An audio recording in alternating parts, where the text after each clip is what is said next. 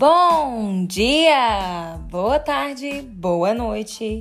Independente do momento em que estiver ouvindo o presente podcast, cumprimento você, nosso ouvinte. Vamos apresentar a vocês acerca dos crimes contra a fé pública no canal Penal em Foco, cujo compõe pelas discentes Joelma Brito, Lohana Caires e Thalissa Kawane. Então, bora lá?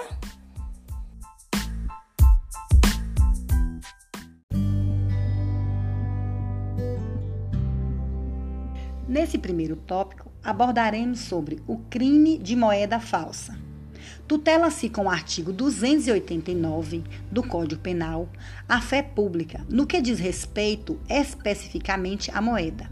O crime de moeda falsa foi tipificado pelo ordenamento jurídico brasileiro por ser uma conduta que atenta contra a confiança coletiva na autenticidade da moeda, símbolo do monetário do país além de desrespeitar o preceito constitucional positivado no artigo 164 da Carta Magna, que prevê a competência exclusiva da União, na figura do Banco Central, de emitir dinheiro. Todavia, cada modalidade de configuração dessa infração penal possui uma forma específica de lesividade ao bem juridicamente tutelado pelo título 10 capítulo 1 do Código Penal. No que tange ao sujeito ativo e passivo, define-se: o sujeito ativo pode ser qualquer pessoa, independente de qualquer qualidade ou condição especial. Já o sujeito passivo é o Estado, que tem o dever de preservar a fé pública e, secundariamente, a pessoa física ou jurídica, prejudicada pela conduta criminosa do agente. O bem jurídico tutelado no caso do crime de moeda falsa do artigo 289 é a fé pública na moeda isto, a confiança que deve existir na moeda circulante. Ou seja, deve o Estado manter protegida a credibilidade que a circulação monetária estabelece, como fator de estabilidade econômica e social. O que caracteriza a conduta típica é o ato de importar, exportar, adquirir, vender, trocar, emprestar e introduzir na circulação a moeda falsa. A voluntariedade é um elemento de tipo subjetivo. Tem-se como dolo a vontade livre e consciente de realizar as condutas tipificadas. Exige-se apenas que o agente tenha ciência ou dúvida de que se trata de moeda falsa. Não há previsão de modalidade culposa. Em relação à consumação do crime de moeda falsa, tem-se o crime consumado no momento da prática da conduta, independente de resultado ou seja, é crime de mera conduta. Sendo assim, a ação penal é pública e incondicionada, de competência da Justiça Federal. Se a falsificação for grosseira, a competência passa a ser da Justiça Estadual, pois configura-se crime de estelionato. O parágrafo 1 do artigo 289 do Código Penal traz a figura da circulação de moeda falsa. Tratam-se de outras condutas correlatas à falsificação e têm o mesmo preceito secundário. É crime de conduta múltipla alternada, ou seja, a prática de mais de uma conduta contra a mesma vítima configura crime único. O crime de falsificação de documento público está previsto no artigo 297 do Código Penal, com pena de reclusão de 2 a 6 anos e multa. A redação do artigo 297 do Código Penal rege que falsificar no todo ou em parte documento público ou alterar documento público verdadeiro caracteriza falsificação de documento público. A função do documento é de perpetuidade, de garantia e probatória, pois deixa gravado de forma escrita, garantindo a vontade ou pensamento de alguém ou coisa, provando a existência de fato juridicamente relevante, como disposto no artigo 202 do Código de Processo Civil. O bem jurídico tutelado aqui é a fé pública relacionada aos documentos emitidos pelo Estado em relação ao sujeito do crime. O sujeito ativo pode ser qualquer pessoa. Sendo assim, deixa claro que qualquer pessoa pode falsificar, pode praticar este crime. A conduta caracteriza-se no ato de falsificar, reproduzir, imitar documento público, sendo no todo ou em parte. No parágrafo 2 nos remete ao documento público por equiparação que nada mais é do que aquele documento que vai ser emitido para uma entidade estatal e também vai ser considerado documento público por equiparação. Nós temos também no artigo 297 do Código Penal o elemento da voluntariedade, que é o elemento subjetivo do tipo. Neste caso aqui, é o dolo, ou seja, a vontade livre e consciente do agente praticar as condutas previstas no tipo pena. Então, a falsificação, a alteração em parte ou no todo do documento público verdadeiro. Em relação à consumação e tentativa, o crime de falsificação de documento público, ele se consuma no momento em que é praticada a conduta, seja de falsificação ou alteração. Neste crime, a ação penal é pública incondicionada. Não exige autorização, manifestação de ninguém. O Ministério Público age de ofício. Nesse tipo penal, temos figuras equiparadas no parágrafo 3 e no parágrafo 4 no parágrafo 3 rege nas mesmas penas quem incorrer, quem inserir ou faz inserir condutas equiparadas para ser consideradas crimes de falsificação de documento público, que traz as mesmas penas de 2 a 6 anos e multa. Crime de falsificação de documento particular é regido pelo artigo 298 do Código Penal, bem jurídico tutelado. Aqui, o bem jurídico protegido é a fé pública particularmente em relação à autenticidade e à confiabilidade dos documentos particulares, os sujeitos do crime. O sujeito ativo é qualquer pessoa, independente de qualidade ou condição especial, inclusive o funcionário público, atuando como particular. Já o sujeito passivo é o Estado, bem como eventual pessoa lesada com a falsificação ou alteração do documento verdadeiro. A voluntariedade aqui classifica-se do tipo objetivo, adequação típica, que são as ações aqui incriminadas, são as mesmas previstas no artigo 297. No entanto, o objetivo material desse tipo é o documento particular. No tipo subjetivo, adequação típica, o elemento subjetivo é o dolo, representado pela vontade consciente de falsificar ou alterar o documento particular. A consumação e a tentativa consuma-se com a efetiva falsificação, desde que é capaz de gerar consequências jurídicas independente da efetiva produção de prejuízo. Consuma-se, portanto, com a simples falsificação ou alteração do documento, sem levar em conta seu uso posterior.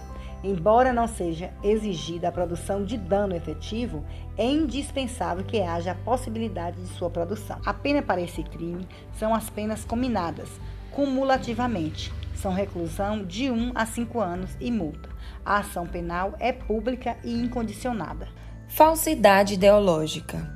O crime de falsidade ideológica está previsto no artigo 299 do Código Penal, que descreve a conduta criminosa como sendo o ato de omitir em documento público ou particular, declaração que dele devia constatar ou nele inserir ou fazer inserir declaração falsa ou diversa da que devia ser escrita, com fim de prejudicar direito, criar obrigação ou alterar a verdade sobre fato juridicamente relevante.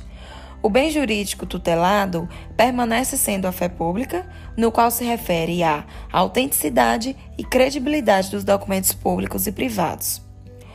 Com relação aos sujeitos do crime, o sujeito ativo pode ser qualquer pessoa, porém, nos casos em que o agente for funcionário público e cometer esse crime, prevalecendo do cargo, haverá uma majorante de aumento de pena de um sexto, né, que é a previsão do parágrafo único do artigo citado anteriormente. O sujeito passivo continua sendo o Estado. A conduta punida é a de omitir, em documento público ou particular, declaração que nele deveria constar, bem como a de inserir ou fazer inserir, em documento público ou particular, em declaração falsa ou diversa da que deveria ser escrita. A voluntariedade tem um elemento subjetivo sendo o dolo, que seja a vontade livre e consciente do agente em praticar as condutas previstas no tipo penal. No crime de falsidade ideológica, existe um elemento subjetivo específico, que é essa vontade de prejudicar né, o direito, de criar a obrigação ou alterar a verdade sobre esses fatos juridicamente relevantes. Com relação à consumação, o crime ele considera-se consumado a partir do momento da qual incide qualquer da prática das condutas. Sendo assim, é irrelevante a produção do resultado. Em relação à tentativa, somente será cabível a tentativa nas condutas de inserir ou fazer inserir. Nesse tipo penal, tem-se a causa de aumento de pena no parágrafo único e a ação penal é pública incondicionada. Peculato. O crime de peculado ele é definido pelo Código Penal Brasileiro no artigo 312 como apropriação por parte de um funcionário público de um bem a que ele tem acesso por causa do cargo que ocupa. Colocando em um caso prático, por exemplo, um funcionário ele usa um carro comprado pelo poder público para o seu trabalho e de repente ele passa a tratar como seu, sendo assim ele dá de presente para o seu filho. Portanto, o peculato ele pode acontecer por conta de desvio de um bem, seja em benefício próprio ou de outras pessoas. O conceito do, de funcionário público nas leis brasileiras é bem mais amplo do que os dias de hoje.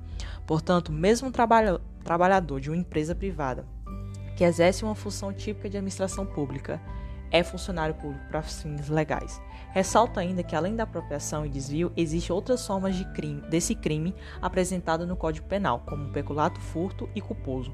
No peculato furto, ocorre quando o funcionário ele rouba um bem público, mesmo se tem posse sobre o bem.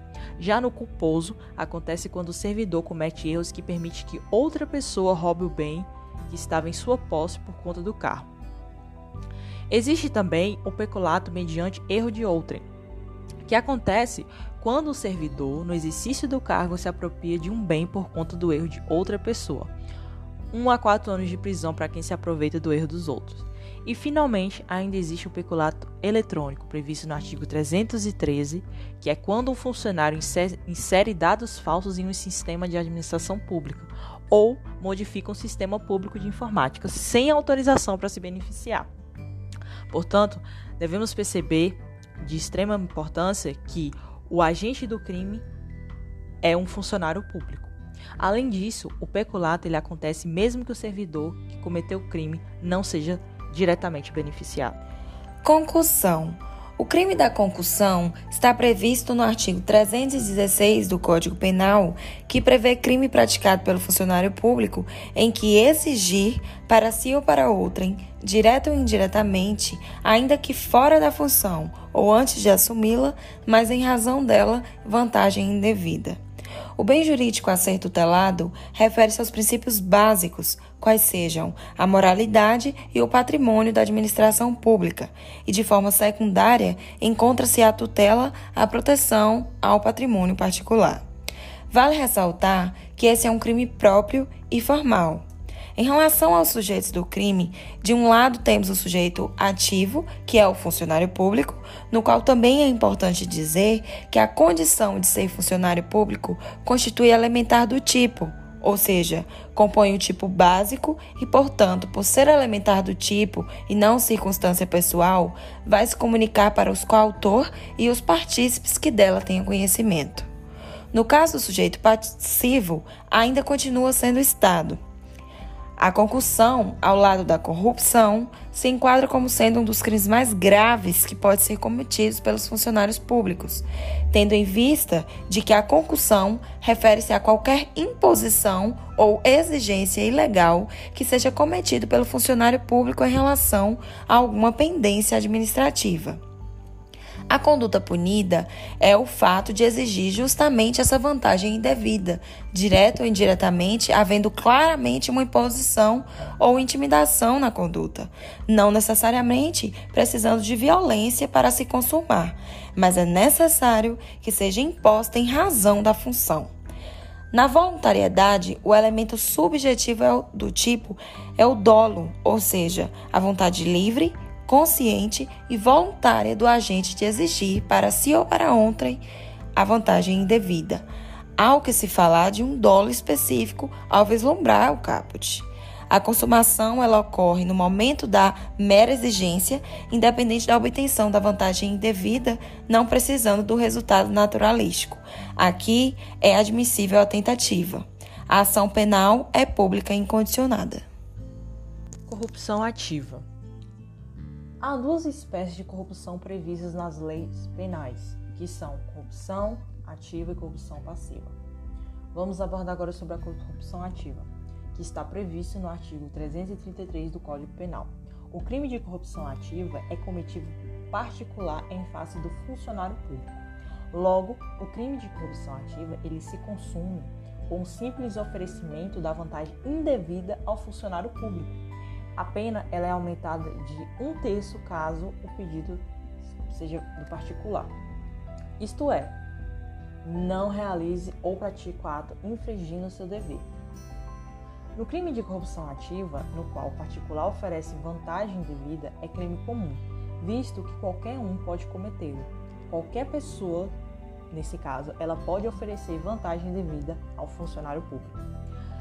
Há de se ter muita atenção sempre que for o tema de crime de corrupção ativa, visto que cada caso concreto tem pormenores que podem fazer com que o crime em questão não se caracterize, dadas as peculiaridades que os tribunais analisem em cada caso só para depois tipificar com segurança aquele crime como sendo o de corrupção ativa. Corrupção passiva. O crime de corrupção passiva ele ocorre quando o próprio funcionário público ele solicita ou recebe vantagem devida, que está previsto no artigo 317 do Código Penal. Verifica-se que neste tipo penal, o funcionário público é quem oferece e recebe a vantagem devida. Deste modo, caso o indivíduo ofereça dinheiro para um policial em troca de não receber uma multa e o policial aceita, o particular ele comete o delito de corrupção ativa. E nesse caso, que é o policial é o funcionário público, ele estará cometendo o crime de corrupção passiva. Vale ressaltar que nesse caso concreto, o policial ele também iria responder pelo tipo penal inserido no parágrafo 2 do artigo 317. No que se refere ao delito de corrupção passiva, trata-se de um crime funcional. Em síntese, ele só pode ser cometido por funcionário público. Nesse sentido, ambos os delitos podem ser praticados simultaneamente ou isoladamente. São crimes formais, uma vez que não é necessária a realização da vantagem devida tanto para o particular quanto para o funcionário público, para que a conduta assim se molde ao tipo penal. Prevaricação.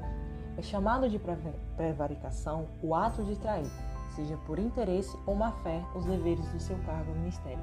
Este crime ele é previsto no artigo 319 do Código Penal Brasileiro, no qual consiste, de acordo com a redação deste mesmo, em retardar ou deixar de praticar indevidamente ato de ofício ou também praticá-lo contra as disposições expressas em lei, para assim satisfazer interesse ou sentimento pessoal. A prevaricação, ela trata-se de um crime funcional, isto é, um dos crimes onde o agente público ele poderá praticar contra o funcionamento regular da administração pública. Portanto, o ato será de ofício definido por lei, como decorrente de trabalho do agente público. Sendo assim, será o ato praticado pela própria natureza do trabalho do agente. O seu retardamento, omissão ou prática desvirtuada do ato devem ocorrer para satisfação de interesse ou sentimento pessoal do agente público. Esse retardamento do trabalho, para prejudicar um desafeto ou beneficiar alguém do seu interesse, se torna uma conduta fundamental que se caracteriza como um delito de prevaricação, sendo esse delito deliberada, que vai ser movida por dolo, ou seja, pela livre e consciente vontade de agir ou mentir. Caso esse agente ele retarde a decisão de um processo administrativo, porque precisa de documento relevante para sua análise, que no qual seria o retardamento justificado, não vai se configurar em crime. Contudo, se o agente público não pratica ato de sua função ou atrasa com simples impossibilidade, também não há crime de prevaricação, bem como a inação devida ao excesso de trabalho sem o que o funcionário haja dado causa a situação.